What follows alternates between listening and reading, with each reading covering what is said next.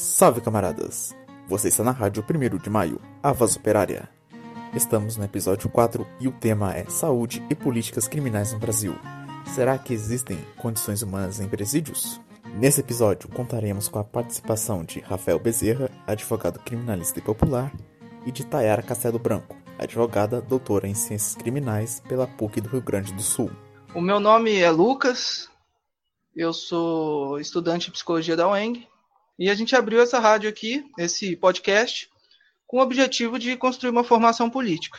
Então, eu sou Marcos Santana, estudante de jornalismo pela UENG de Vinópolis e, pois é, o que eu falo na experiência, né, de ter jornalismo como um podcast e também como formação política.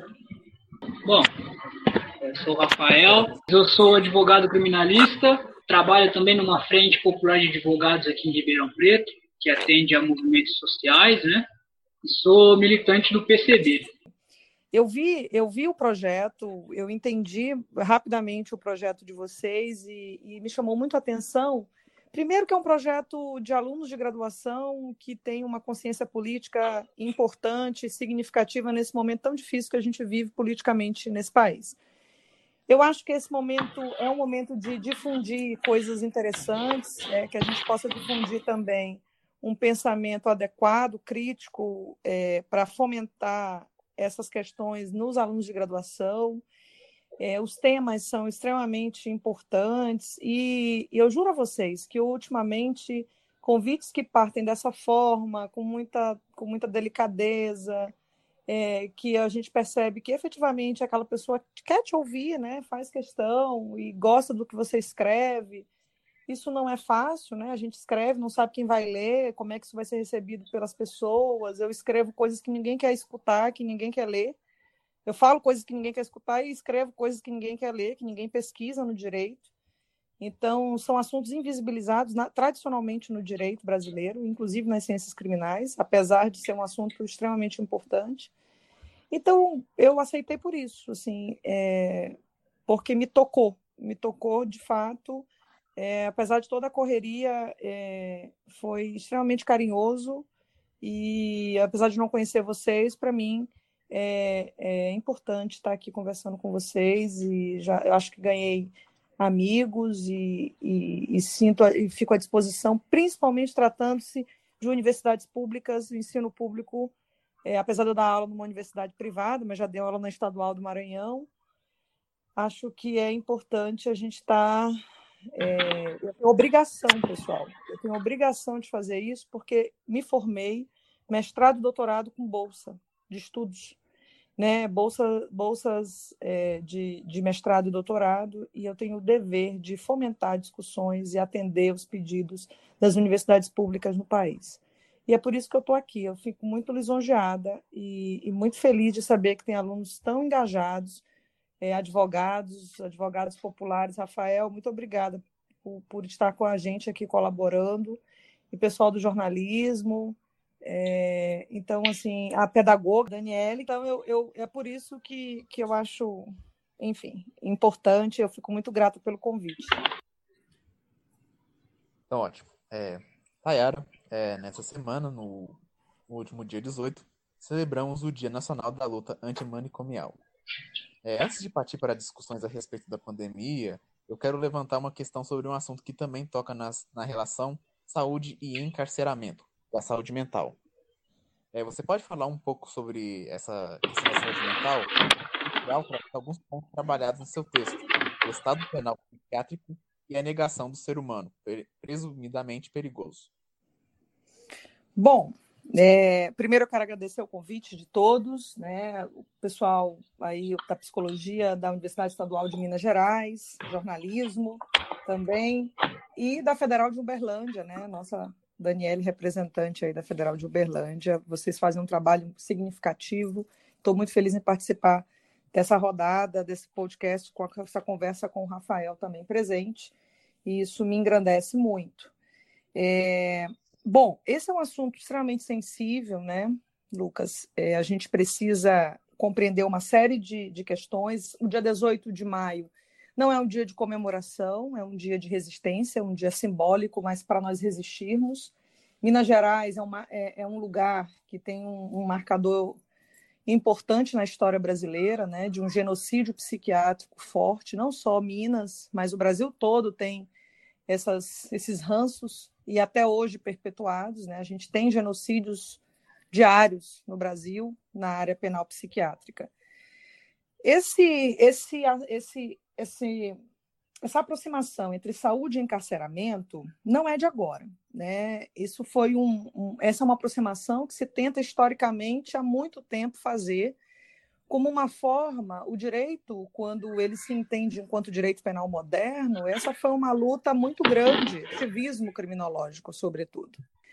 Porque nós precisamos entender que o direito penal ele precisava de uma justificativa para segregar, né? Ou seja, sempre se quis segregar inúteis, né? insubmissos, inúteis, e os vulneráveis, né? as parcelas que nunca se enquadravam, as parcelas sociais, nos, nos nos, nas, nas, questões estabelecidas, né? Naqueles, nos patamares sociais estabelecidos, como normal, como moral, né? decente, enfim, um homem de bem, todas essas, essas qualificadoras que se, que, os, que, que se constrói socialmente.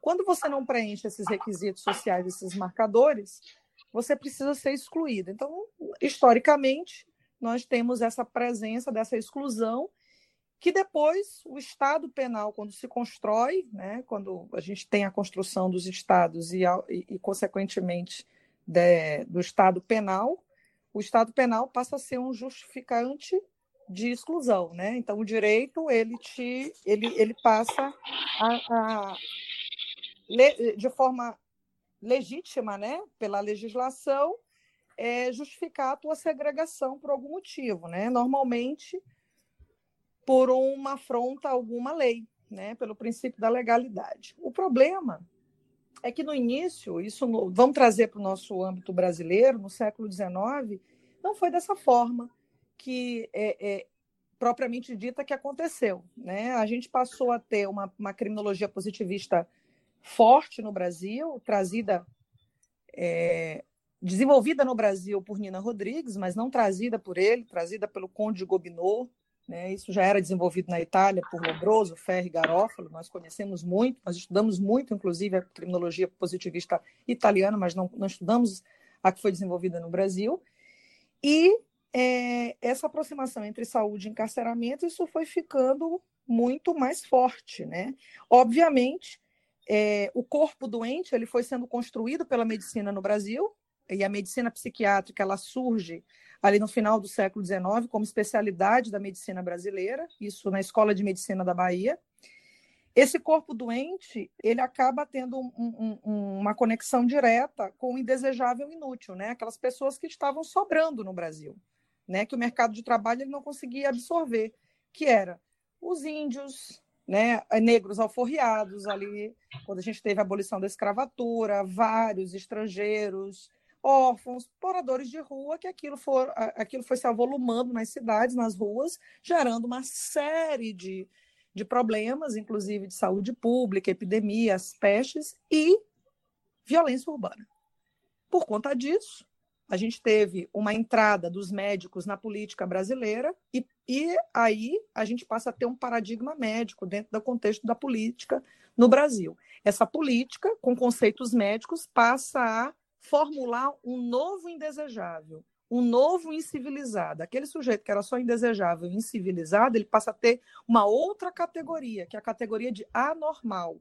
Então, nós passamos a ter justificantes científicos, né, justificativas científicas da medicina para é, é, legitimar as exclusões. Então, essas pessoas passavam a ser excluídas pelo direito com justificativas científicas médicas. Essa passa a ser a lógica construída no século XIX, e isso vai desencadear uma série de consequências no ordenamento jurídico brasileiro, sobretudo criminais, né? penal, processo penal, política criminal e tudo mais. Nós temos esses ranços até hoje. Né? A gente pode perceber, por exemplo, prisão provisória no Brasil uma das estruturas da prisão provisória, das justificativas, é periculum libertatis, o perigo do sujeito, o perigo que o sujeito oferece. Essa caracterização de periculosidade ela surge no século XIX com esse conceito de saúde, de corpo doente. Ou seja, você tem uma criação de um direito penal de tratamento no século XIX e que passa a se vincular, a se voltar totalmente para uma contenção do perigoso, esse sujeito que, que foi construído, esse, essa, essa, esse conceito foi construído no século XIX, do sujeito perigoso. Esse conceito de periculosidade ele vai verticalizar, eu digo isso na minha tese de doutoramento, ele vai verticalizar todo o sistema de justiça criminal brasileiro. E aí a gente passa a ter um direito penal do autor até hoje. Ninguém é preso poucas vezes pelo que ele cometeu, mas pelo que ele é, porque a gente tem um processo de seleção significativo no Brasil, que sempre são os mesmos que vão para as penitenciárias lotadas, que são as masmorras penais, e também as masmorras penais psiquiátricas, que são os manicômios judiciários. Com certeza, porque o encarceramento né, ele atende a interesses são estruturais, né, de eliminar do convívio as, as determinadas parcelas da população que são citadas, né, os, os negros, os índios, as pessoas que são consideradas tipo doidas e tal. E é um processo bem, assim, algo bem que exagerado, pode ser algo eugenista, assim, de deixar só as pessoas mais de bem em liberdade. É, a gente teve um processo eugênico muito forte no Brasil, que isso também não é revelado pela história, né? No século XX, início do século XX, nós tivemos um movimento muito forte eugênico no Brasil, para um branqueamento da população brasileira, e esse branqueamento passava, inclusive, por saúde, né? Isso bem típico do nazismo. Então, nós tivemos esse processo, isso foi é, é, silenciado, como vários momentos da nossa história foram silenciados, e a gente vive isso até hoje, né? Nós temos alvos certos, é, é, porque a gente tem alvos certos de vulneráveis. Né? A história é, brasileira é marcada por isso. Nós começamos, nós nos entendemos enquanto Estado brasileiro, gente, como um, com um genocídio, né? Com uma matança de índios que aqui já viviam. Então, nós nos entendemos enquanto Estado com um, uma, um genocídio. E isso né, seja por várias teorias explicadas ou não, né? René Girard fala dos neurônios espelhos, é, e que isso pode, poderia ser repassado, essa questão de violência por várias é, gerações, enfim, é, bem ou mal, nós trazemos isso na nossa história, na nossa, no nosso sangue, né? essa matança, nós somos. Isso é muito ruim é péssimo, isso precisa ser revisto, isso é perpetuado até hoje, porque nós temos uma prática de segurança pública pautada em matança. Vi de ontem assassinado mais um jovem negro no Rio de Janeiro.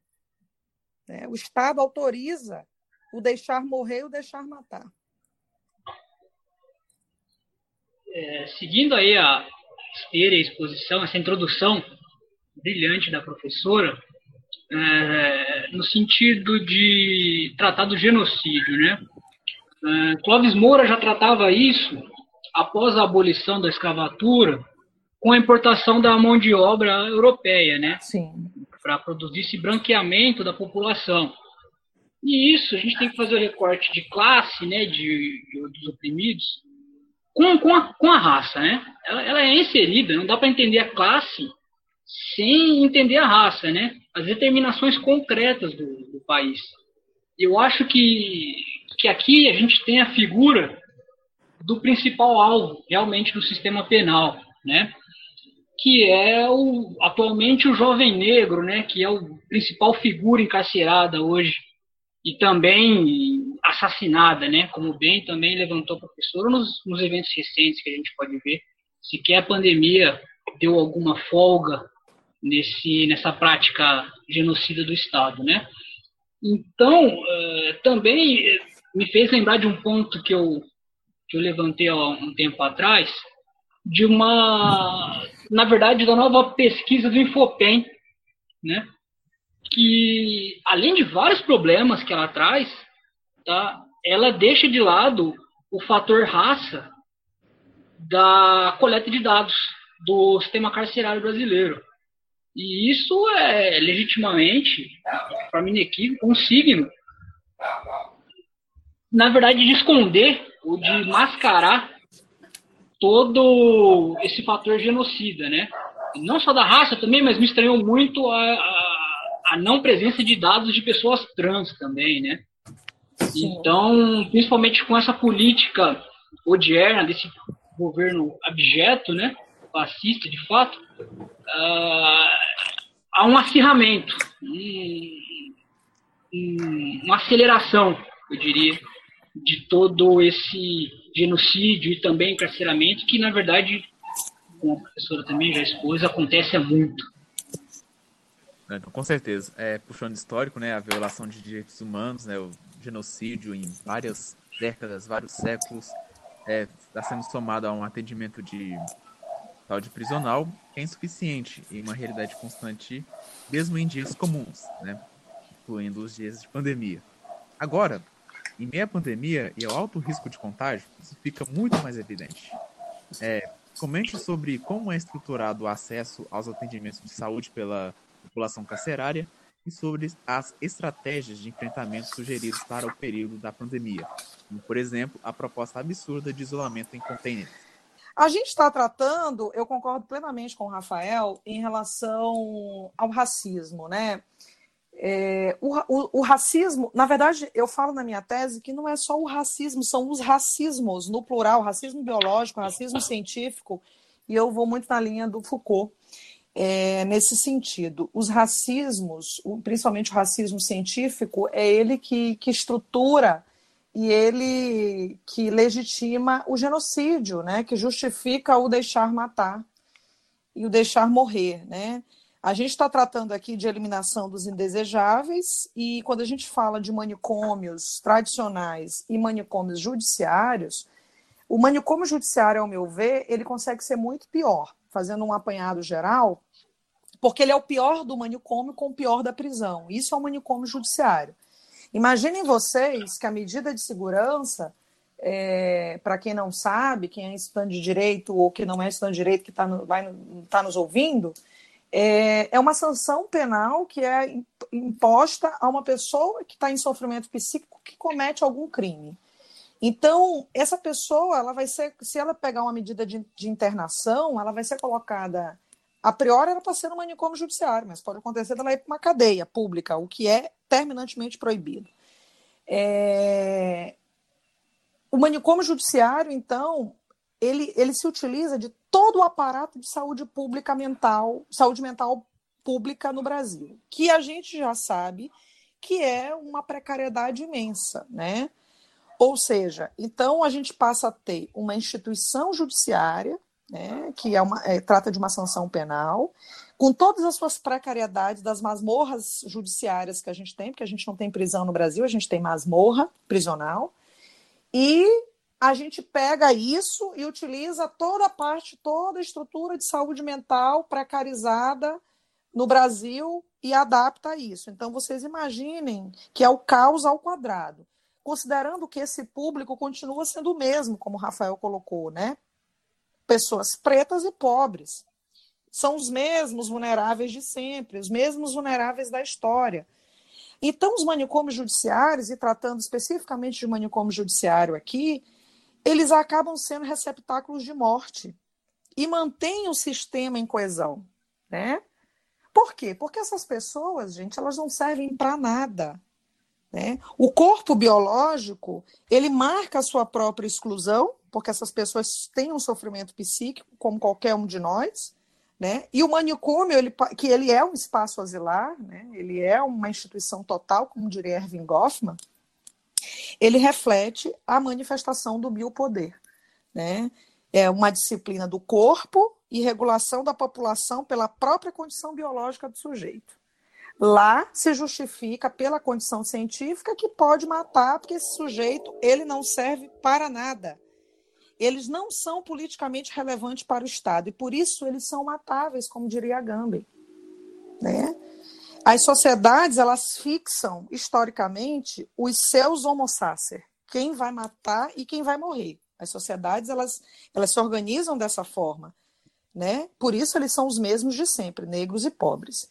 Então vejam, se o sistema de justiça criminal, o sistema prisional especificamente, ele sempre foi uma agenda negligenciada pelos governos brasileiros, sempre foi uma agenda negligenciada, não é só no governo de agora. Quando a gente está tratando de manicômio judiciário, essa negligência ela duplica, Porque esse sujeito mesmo nem a família quer, não serve para nada. Porque é um preso comum, você ainda pode utilizá-lo como forma de trabalho, né? É um, um, um, de alguma forma o Estado ainda tem essa, essa, essa relação utilitária, utilitarista péssima, inclusive, né? Mas uma pessoa em sofrimento psíquico não tem isso.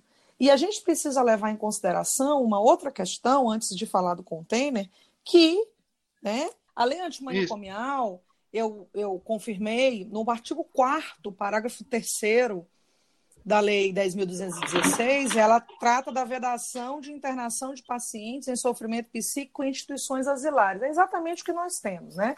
Nem em manicômio judiciário, nem muito menos em cadeia pública. Isso tudo é ilegal. Portanto, a medida de segurança por si só, pelo princípio da especialidade no direito penal, ela já está deslegitimada no artigo 96 do Código Penal e 97, né?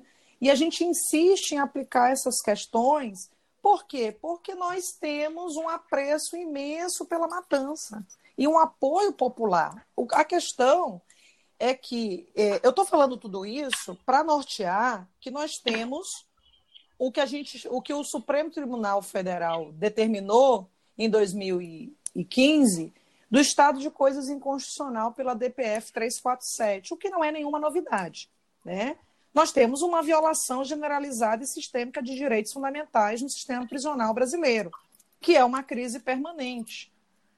E aí, Boaventura de Souza Santos soltou um livro agora maravilhoso, A Pedagogia do Vírus, falando que o objetivo dessa crise permanente é não ser resolvida. O professor Alessandro Barata fala disso, né? Será que o sistema prisional ele está em crise ou ele foi construído para funcionar exatamente da forma que ele funciona? Me parece que sim.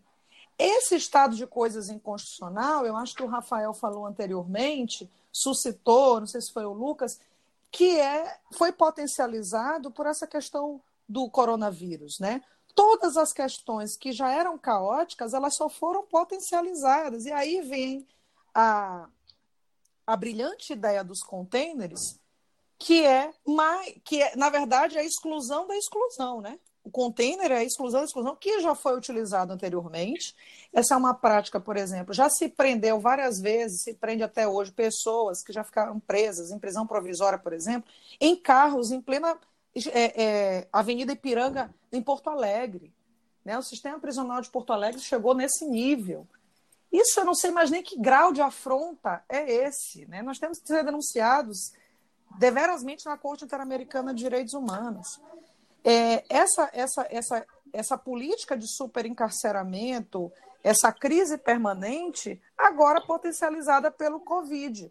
A recomendação 62 do CNJ, por exemplo, ela trata de uma série de questões, né, de uma série é, de, de medidas que devem ser tomadas agora na questão da pandemia, mas ela também deixou, o CNJ também deixou a cargo dos tribunais regionais, locais, né, é, tomarem suas devidas providências. Aqui no Maranhão, a gente tem algumas providências significativas, a gente tem um secretário de, de administração penitenciária muito comprometido, e um governador também no nosso país, Maranhão, muito comprometido. Né? Diante de uma crise política, né? de, um, de um presidente negacionista, nós não podemos, desculpe a redundância, negar isso. Nós temos um presidente negacionista um presidente que agudiza todas essas questões e agride as determinações da OMS do seus, e do seu Ministério da Saúde, por isso tantas mudanças de ministério.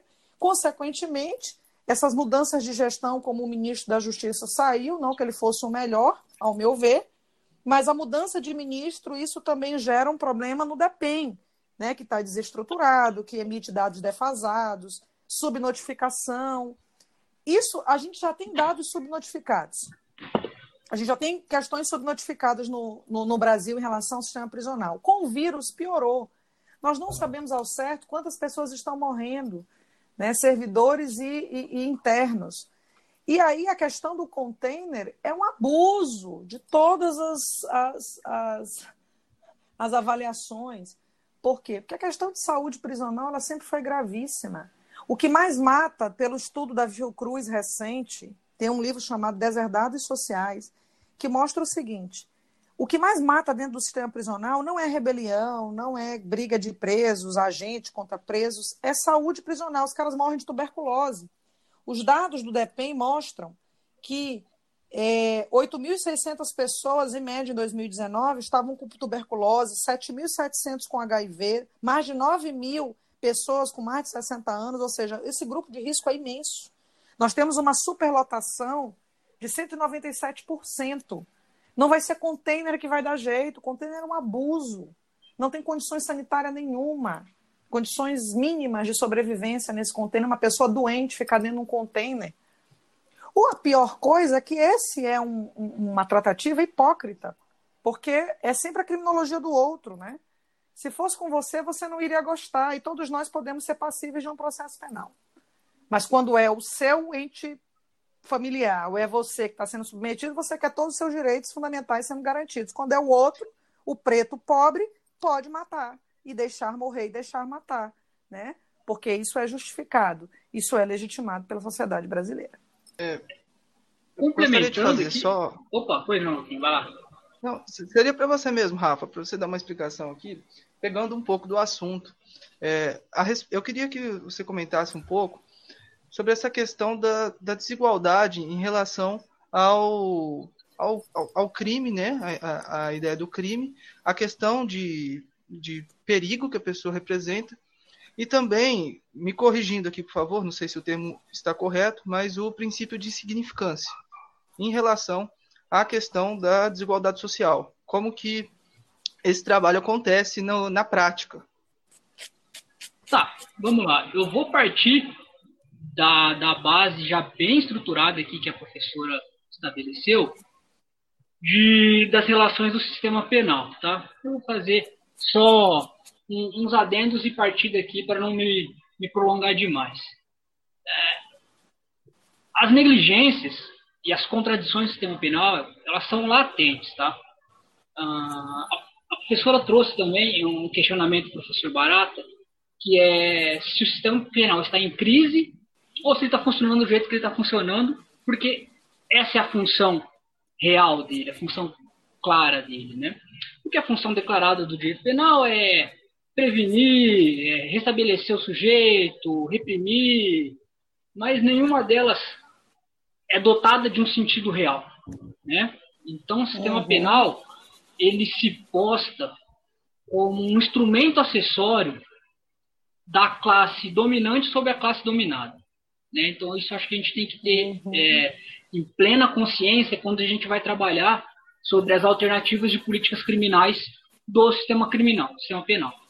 Por quê? Porque uh, se a gente partir de uma perspectiva que é possível humanizar o cárcere, de que algumas reformas seriam satisfatórias para esse para um patamar aceitável, a gente trataria basicamente de um isomorfismo reformista que busca só, na verdade, construir novos presídios melhorar alguma coisa e outra, mas não, não resolveria o problema do sistema penal, né? Ele não se proporia a solucionar o encarceramento, solucionar a exploração e o controle social, que é o objetivo do, do sistema penal como um todo, né? Também tratando das questões já levantadas pela professora, eu gosto sempre de trazer uma frase do grupo Facção Central, numa música que chama Estrada da Dor que é o seguinte: ou você é escravo de um patrão ou número num presídio, né?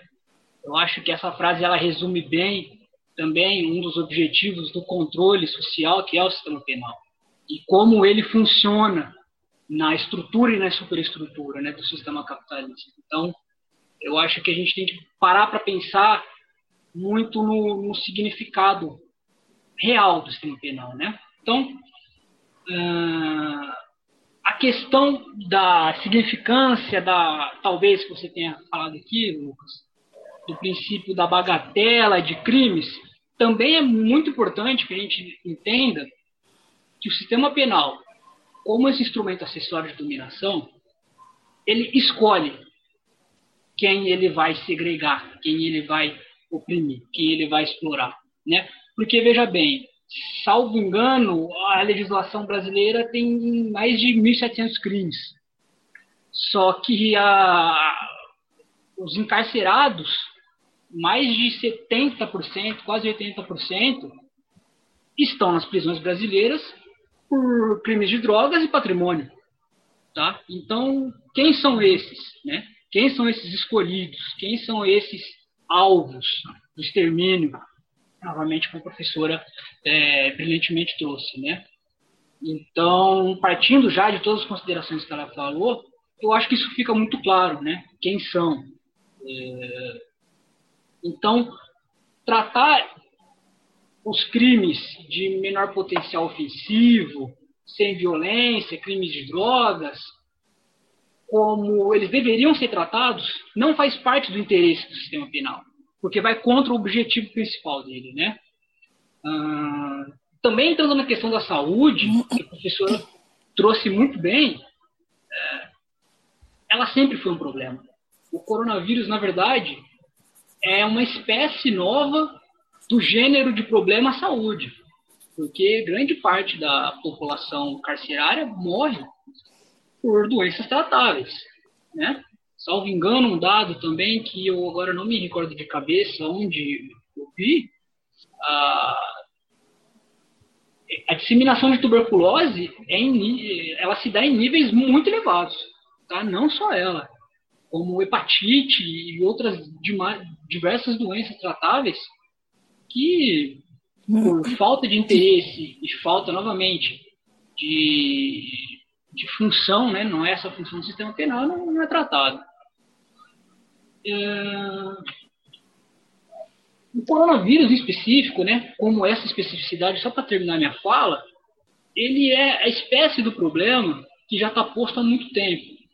E tem alguns dados eu queria apontar aqui, que é uma fonte bem legal, bem, bem, bem interessante, que chama Infovírus Prisões. É um observatório que ele existe para captar dados quase que cotidianamente da situação carcerária brasileira, tá? E se não me engano, menos de Qual 0,3%. É, Rafael? Eu, falhou. Infovírus. Infovírus. Perdão, é, Infovírus ah. Prisões. Eles ah, estão no Instagram. Eles estão no Instagram e, salvo engano, no Twitter, tá? Então, diariamente, a gente tem. Eles, eles compartilham dados de, de cárceres, assim que eles vão levantando, mas a subnotificação é absurda. Pelo, por um número que eu retirei de lá, é 0,3% da população carcerária foi submetida a teste do coronavírus. Tá? Uhum. Então, assim, a situação que se tem alguns dados, na minha, posso estar enganado, mas a última vez que eu vi, seria de 645 casos nas penitenciárias e 23 mortes. Mas é, é amplamente aceito que esse número ele é ridículo perto do real, né? Então, eu acho que o panorama ele não é muito diferente de todo o contexto histórico do cárcere, nem da função do sistema penal. Não queria comentar como que a população é, carcerária é esquecida, né? Na questão populacional, ela é extremamente esquecida, deixada de lado. Esquece que é um ser humano, esquece as questões de saúde, questões básicas sanitárias que existem dentro do presídio. É uma coisa muito é, que não se sabe, não, não se pergunta, não se discute. Não, não é um assunto que está no dia a dia das pessoas. Lucas, e um adendo também, assim, brilhante a, a, a, a colocação do Rafael, é que a gente não pode esquecer que a questão de saúde pública no Brasil é muito precária, não só na saúde uhum. prisional, mas a saúde pública, porque ela está disponível para pretos e pobres, né? Porque rico não vai para o SUS e queriam até fechar o SUS, né?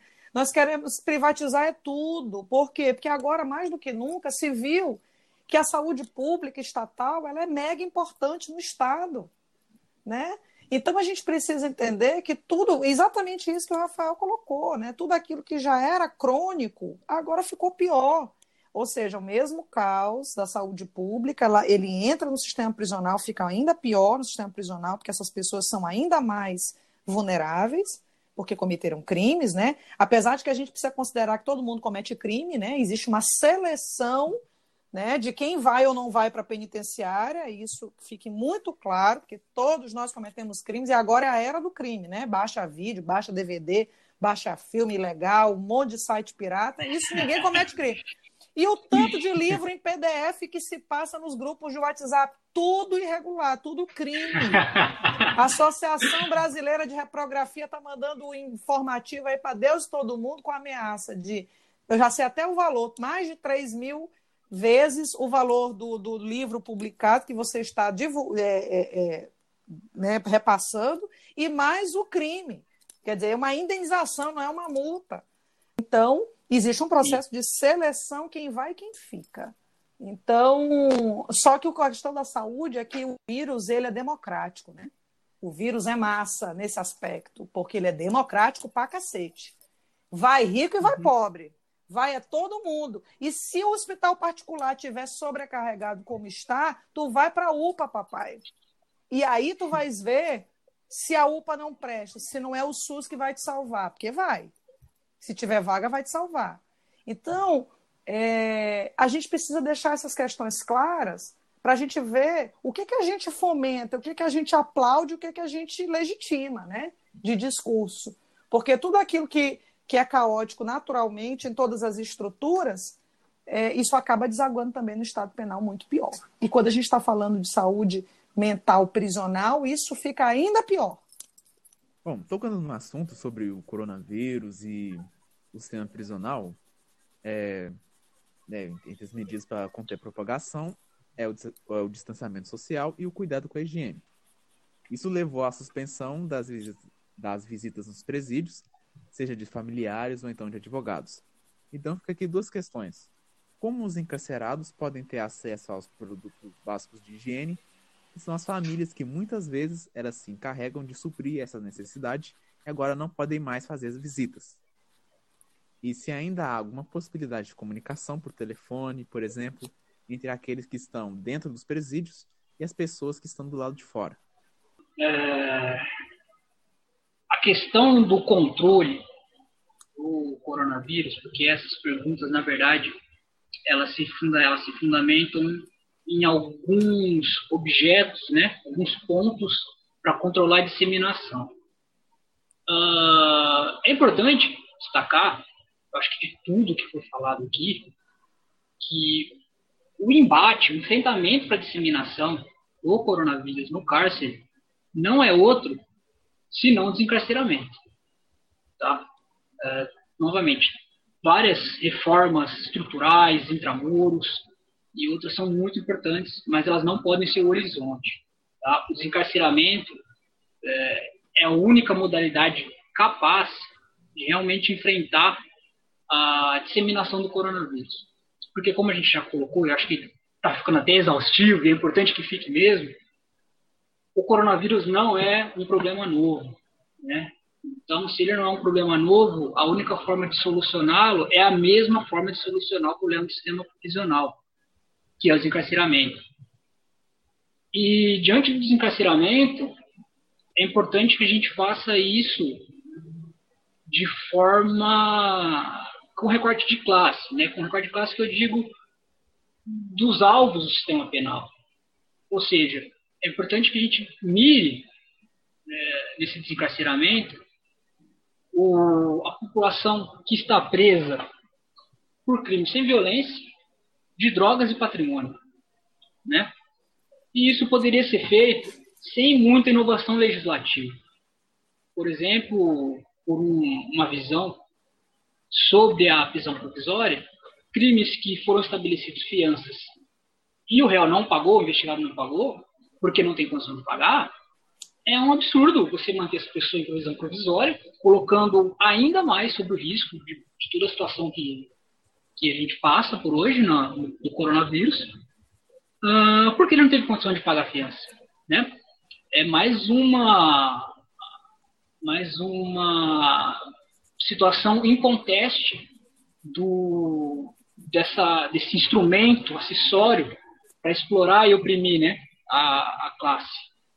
Então, uh, além de outros, né, outros instrumentos que a gente poderia usar de forma, novamente, dentro de toda a legalidade, sem necessidade de muita inovação, seriam suspensões condicionais do processo, da pena, é, colocar pessoas em liberdade que, que já cumpriram quase toda a pena, progressão de regime, né? Ah, então, isso são coisas que não demandam um esforço, um, uma novidade, um, de forma alguma, né? São ações que poderiam ser tomadas agora para um enfrentamento concreto, né? A resolução 62 do CNJ, ao meu ver, ela visa a diminuição dos óbitos, porque ela se volta para o grupo de risco, né?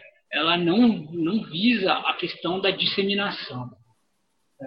É importante dizer isso, porque mesmo a resolução número 62 do CNJ não está sendo aplicada, não está sendo respeitada.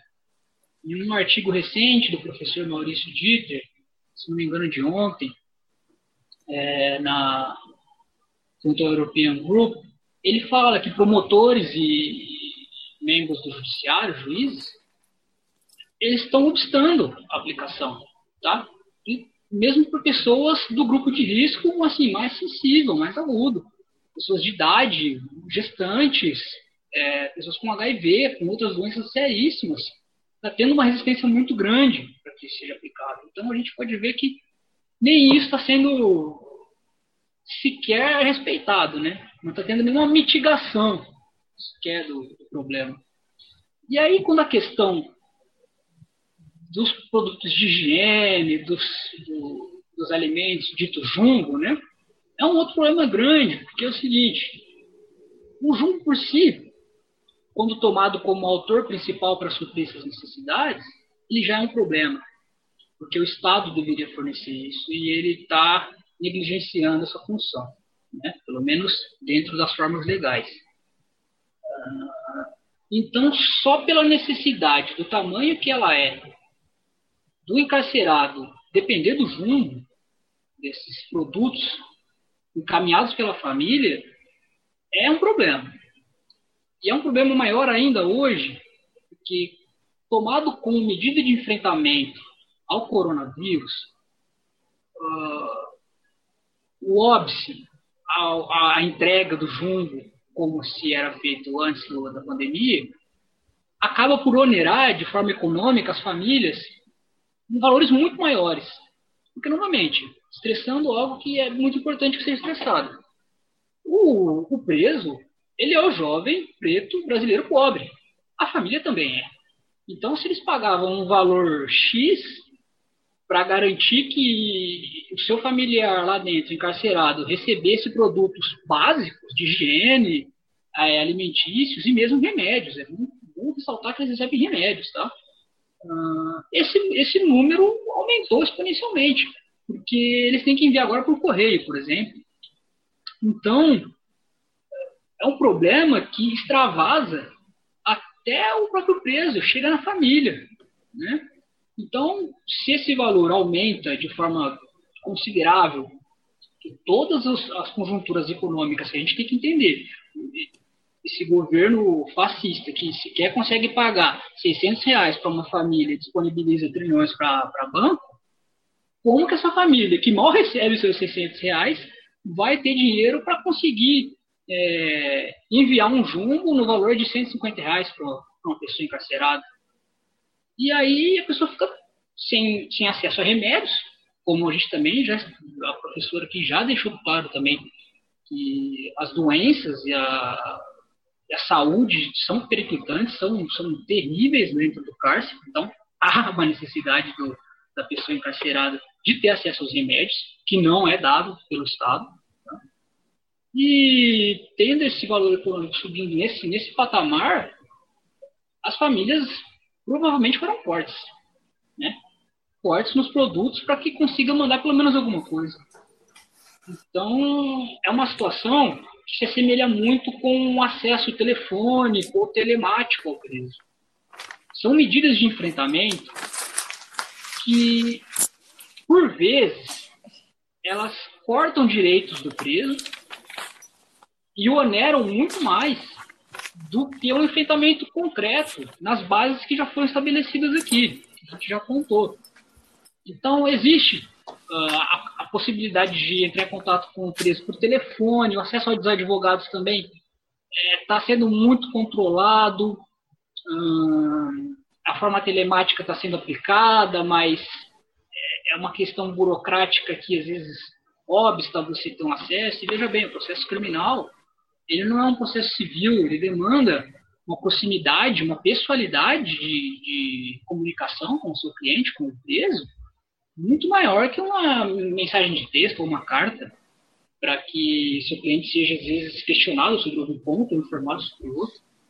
Então, essas medidas de enfrentamento, que, de certa forma, não se provam extremamente é, eficazes e devem ser tomadas como suficientes, porque não são, elas têm que ser olhadas com muitas ressalvas para que não cortem, não obstem o direito do preso, que já está lá sem quase direito algum, sem quase decência e dignidade alguma. Né?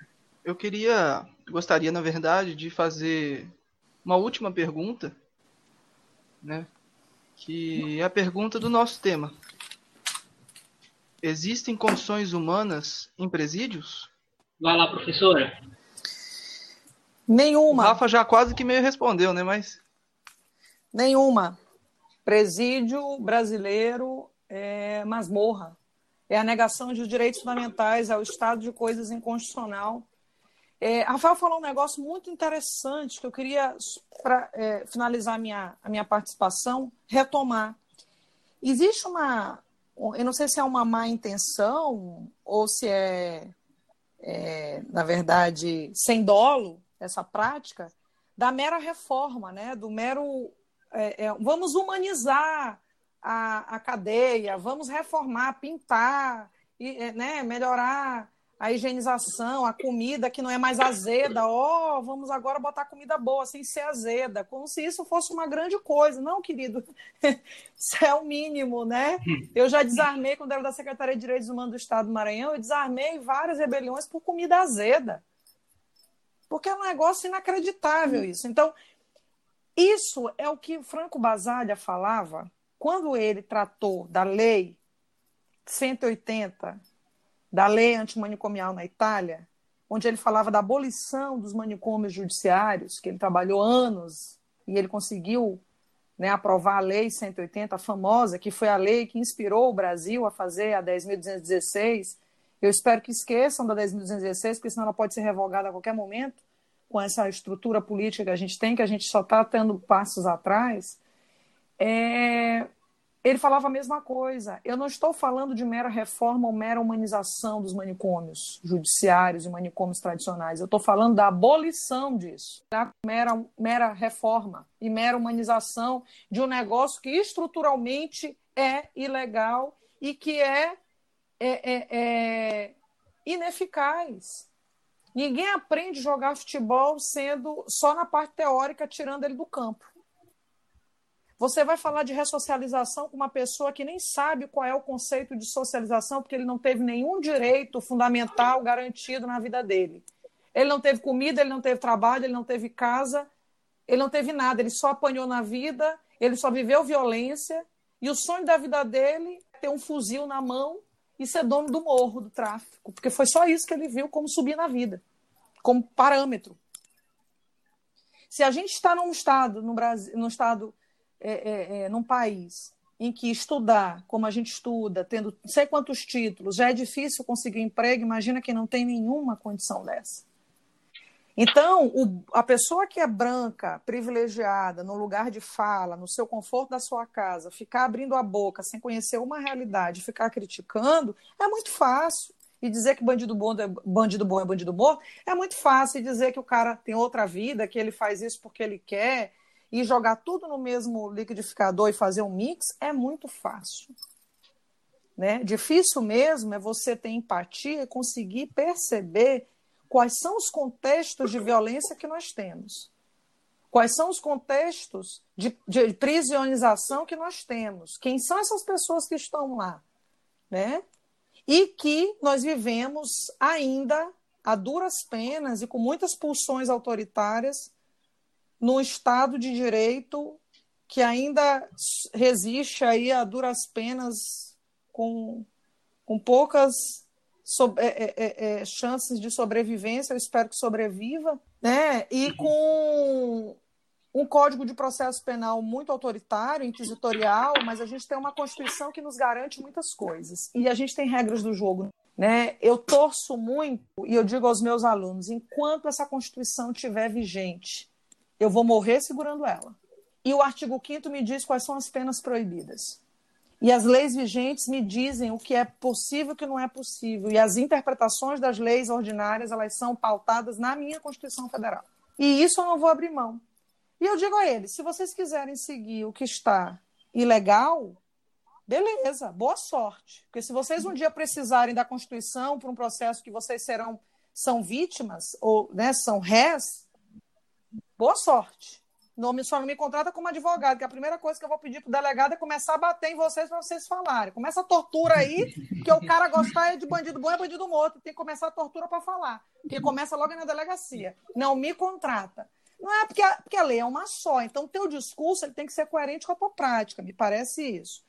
Então, a gente precisa se unir e fortalecer os direitos fundamentais, o Estado democrático de direito, a empatia. Né? Ninguém está falando de impunidade. Nenhum momento aí. Né? Rafael falou em impunidade.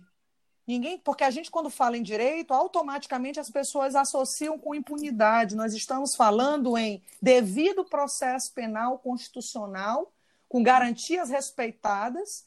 Isso, pelo contrário, isso garante uma devida punição, porque processos ilegais podem ser anulados. Mas um devido processo, ele dá uma devida punição, e nós precisamos repensar que punições são, punições são essas que nós colocamos no Brasil. Quais são os resultados que essas punições dão prisionais, de, quando a gente está tratando de pena privativa de liberdade ou medida de segurança de internação. Né? Medidas essas ilegais atualmente, né? como eu já provei para vocês. Os protocolos todos internacionais que o Brasil assinou, como, como as regras de Mandela, as regras de Bangkok, o Pacto de São José da Costa Rica e o Pacto de Direitos Civis e Políticos da ONU, e por aí vai. Todos os acordos, a gente rasga tudo os juízes passam por cima, o Estado brasileiro nega isso, né? A gente precisa se reconstruir, né? E eu acho que esse é o momento, sabe, gente? Apesar do, do aparente caos que a gente vive, é do caos que a gente ressurge para uma coisa melhor. Então, eu já, já me encaminho aqui para finalizar. Eu acho que a, a, a iniciativa de vocês é louvável. Eu fiquei extremamente honrada de poder falar com vocês, porque eu sempre acho que a graduação, o aluno de graduação, é o meu espaço de reconstrução. É o meu espaço de reconstrução e deconstrução. Porque se eu consigo salvar pelo menos um aluno numa turma de 60, eu já, já, já, já pagou o semestre. Né? E eu não quero que ele concorde comigo, eu quero que ele, que ele comece a pensar, somente isso. Se ele começar a raciocinar e pensar e começar a problematizar aquilo que está posto, já é o suficiente para a gente ter uma chance de, de mudança. Né? Aquilo que ele engole e fique concordando igual calango, isso para mim não resolve muita coisa. Então, eu acho que vocês são um grande diferencial, é disso, é isso que eu espero no Brasil, que a gente tenha alunos como vocês.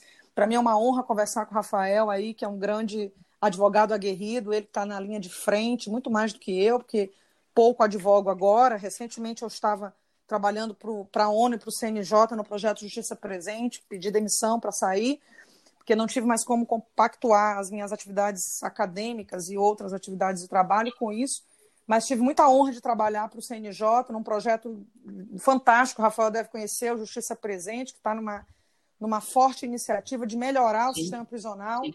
E eu era assessora em audiência de custódia no Maranhão, dos 27 estados eu representava aqui no Maranhão e a gente fez um grande trabalho aqui, forte mesmo. Nós conseguimos muita soltura, muita soltura em audiência de custódia e fortalecendo a, rede é, pós-audiência, né? a rede de assistência social, que é muito importante, porque não é só soltar. O Estado, né? o, o Poder Executivo, ele tem que participar nesse, nessa conjuntura. E por isso a nossa função era aliar forças, somar forças, para que a gente pudesse é, garantir tudo isso. Então, meninos, é, eu fico muito feliz, muito obrigada pelo convite, honrada demais. Estou à disposição de vocês. Espero que, que, que vocês tenham vida longa na rádio e que nenhum robô tire vocês do ar.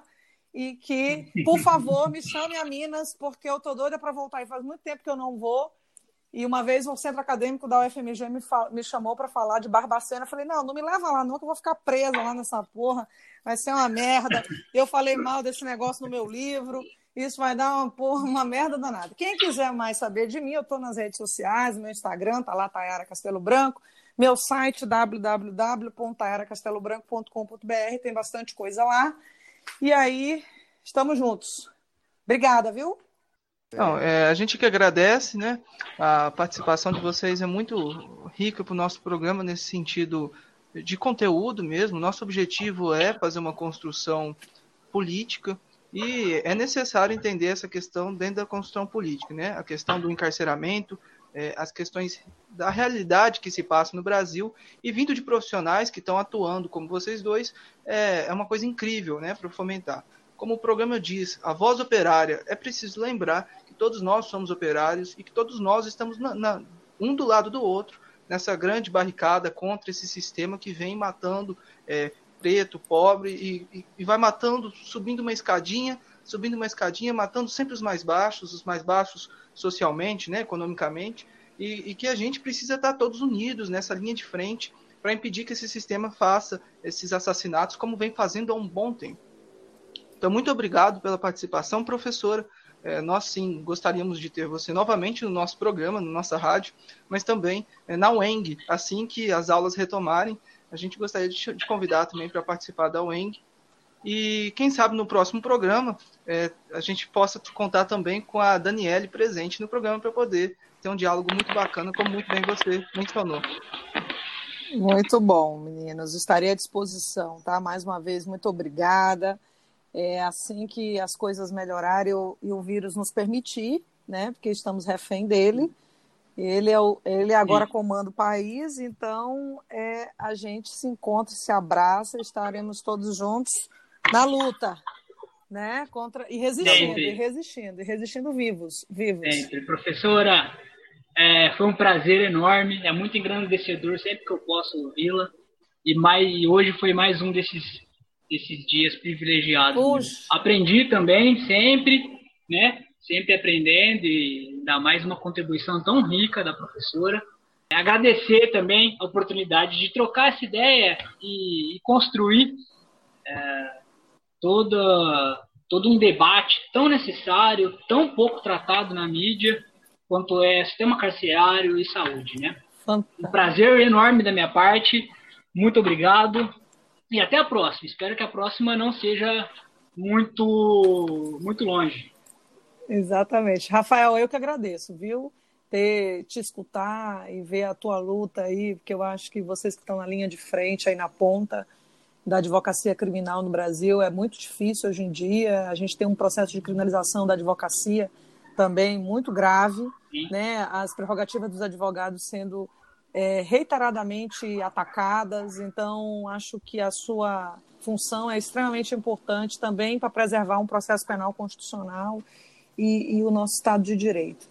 É, eu fico lisonjeada mesmo, de verdade, aprendi também demais e, e muito feliz de, de, um, de uma conversa tão de alto nível. Espero que nossos ouvintes aproveitem e eu estou à disposição. Fico feliz de vocês me conhecerem de longe. Estou aqui no Maranhão, nordestina, uma mulher nordestina, excluída, na, estruturalmente excluída, né? Porque eu faço parte de uma minoria.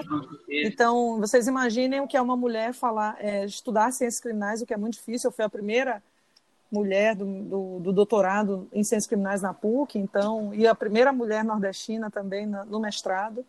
E, então vocês imaginem as, as barreiras que eu enfrentei, mas foi bom porque eu abri caminho aí para a mulherada e eu espero que eu estimule várias mulheres a, a, a, a conseguirem na luta, sempre, tá bom? Muito ô, obrigada. Ô, professora. Diga. É, eu queria agradecer também a minha companheira Mariana, porque foi ela que me apresentou, né? O seu Ai, trabalho. Ai, querida. Mande um beijo para que... Mariana. Fico honrada, viu? Eu espero que eu não tenha feito um mau serviço para ela, viu? Tá lendo meus textos, eu não sei se é uma coisa boa ou se é uma coisa ruim, mas eu espero que tenha sido uma coisa boa. viu? Ah, com certeza é boa, professora. Isso Eu não sei se eu mais ajudo ou se eu pioro a situação, mas enfim, vamos, vamos torcer para ter dado tudo certo. Diga para Mariana que eu, em breve, para ela falar comigo no, no Instagram, ou- e em breve a gente estará juntos. Eu tenho alguns eventos aí, eu tinha cinco eventos agora no começo do, do ano, entre março e abril, Curitiba, é, Rio Grande do Sul, Mato Grosso, um monte de lugar, mas tudo suspenso. Agora a gente foi para o segundo semestre, vamos ver se a gente consegue fazer presencial no segundo semestre. Mas estamos aí fazendo virtual, semana que vem tem bastante coisa aí no Brasil todo. Vamos ver se a gente consegue desenrolar isso depois. Certo? Certo, muito obrigado, viu? Valeu, galera. Fui. Tchau, tchau. Tchau, tchau, professora. Boa noite. Bom, então vamos lá. Partindo para minhas conclusões finais também, em cima do já exposto pela professora, é, na questão da possibilidade de humanizar o sistema penal, né? Conforme eu já disse, e isso eu reitero, da, da criminologia radical, que o sistema penal ele é um instrumento de opressão, de controle social, né? Então, nesse sentido, não é possível transformar algo em humano que esse próprio algo não se pretende ser. Entende? Se esse objeto tem como função oprimir e explorar, servir como um, um instrumento acessório da classe burguesa para explorar toda a classe trabalhadora, ele não pode ser humanizado, porque o capitalismo não é humanizado, né?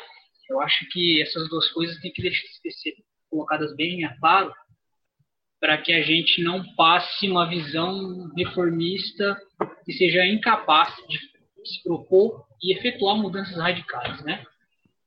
Então, nesse sentido, eh, novamente, e que pese reformas e melhoras de condições do cárcere e do sistema penal como um todo, direito penal, processo penal, permitir uma mitigação, né? Eh, uma luta de classes, uma força dentro do sistema penal, enquanto ele subsistir nesses moldes, é inviável a humanização do próprio. É, Por fim, eu acho que foi engrandecedor para mim.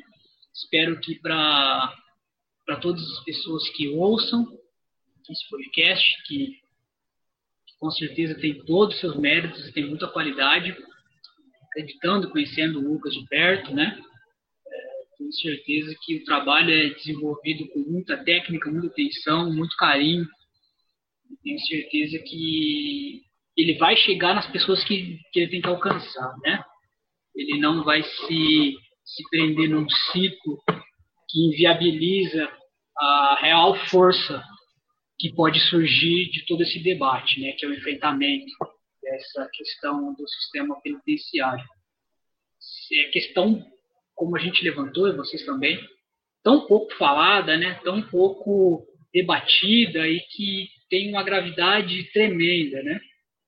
Então, acho que para a gente conseguir mudanças efetivas, é necessário a gente chegar num nicho que possa se insurgir contra todo esse sistema, né? E acredito que o trabalho de vocês vai contribuir bastante para isso.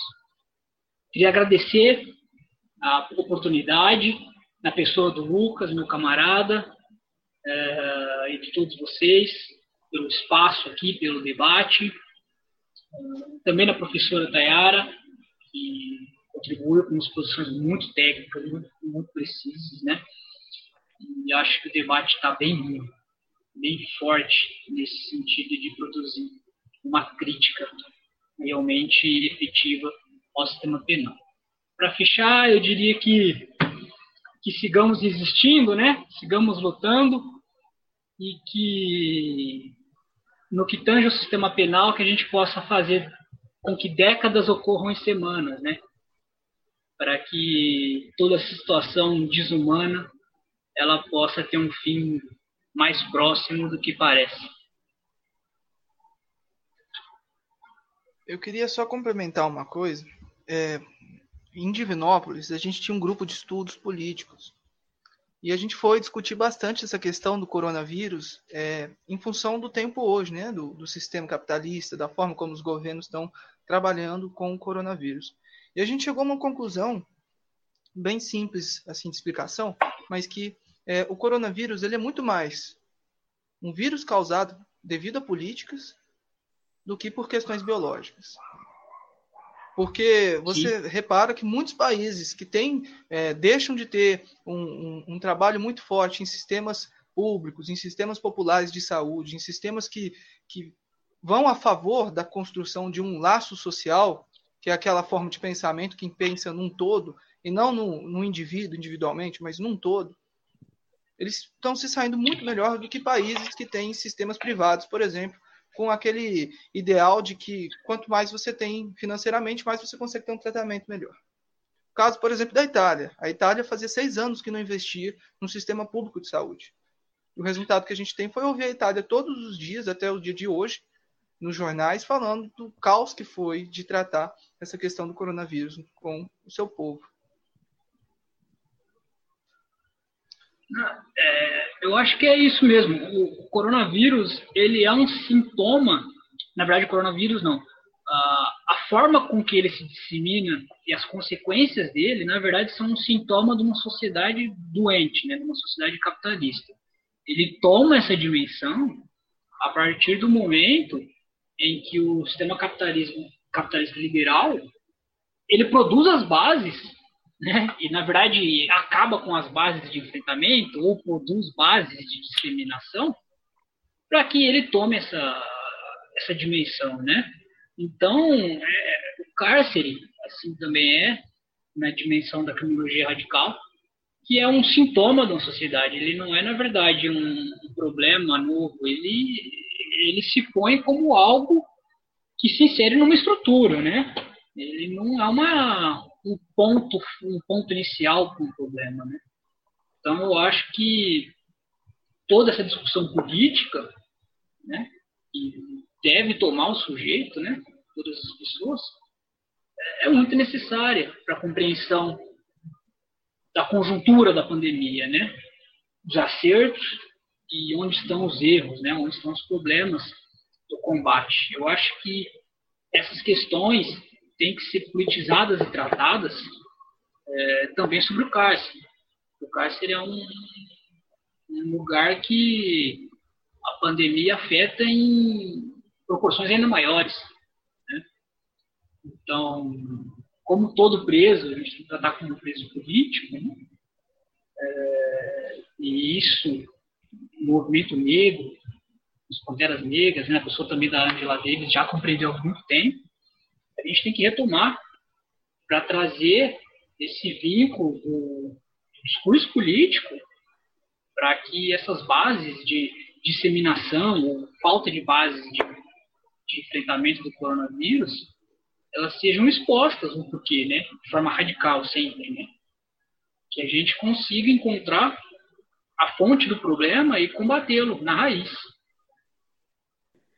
É, então, é, muito obrigado pela participação, Rafa, a Thay também. É, é, um te, é um tema de suma importância, né? Um tema até mesmo que não foi tão que não é tão divulgado pelos progressistas, né? O movimento desencarcera, sobre o, a questão dos contêineres em presídios e até mesmo relacionando com um tema bastante atual, que é o coronavírus. E só tenho a agradecer a todos e aos ouvintes que, que divulguem o conteúdo nas redes sociais. Estamos no, no Spotify, estamos no Anchor, estamos em, no Google Podcasts, em muitas plataformas. E divulgação é a melhor forma de continuarmos com o nosso trabalho. Ajuda imensamente. Queria agradecer a participação do Rafael, é um grande amigo meu, e também muito bacana a gente estar tá construindo esse canal com grandes pessoas né, que vêm aqui sempre melhorar o nosso programa, cada vez mais. Então, muito obrigado pela participação. Bora, camarada. Tamo junto aí. Eu que agradeço a oportunidade. Precisando, é só dar um grito aí, marcar um horário e vambora. Tamo aí.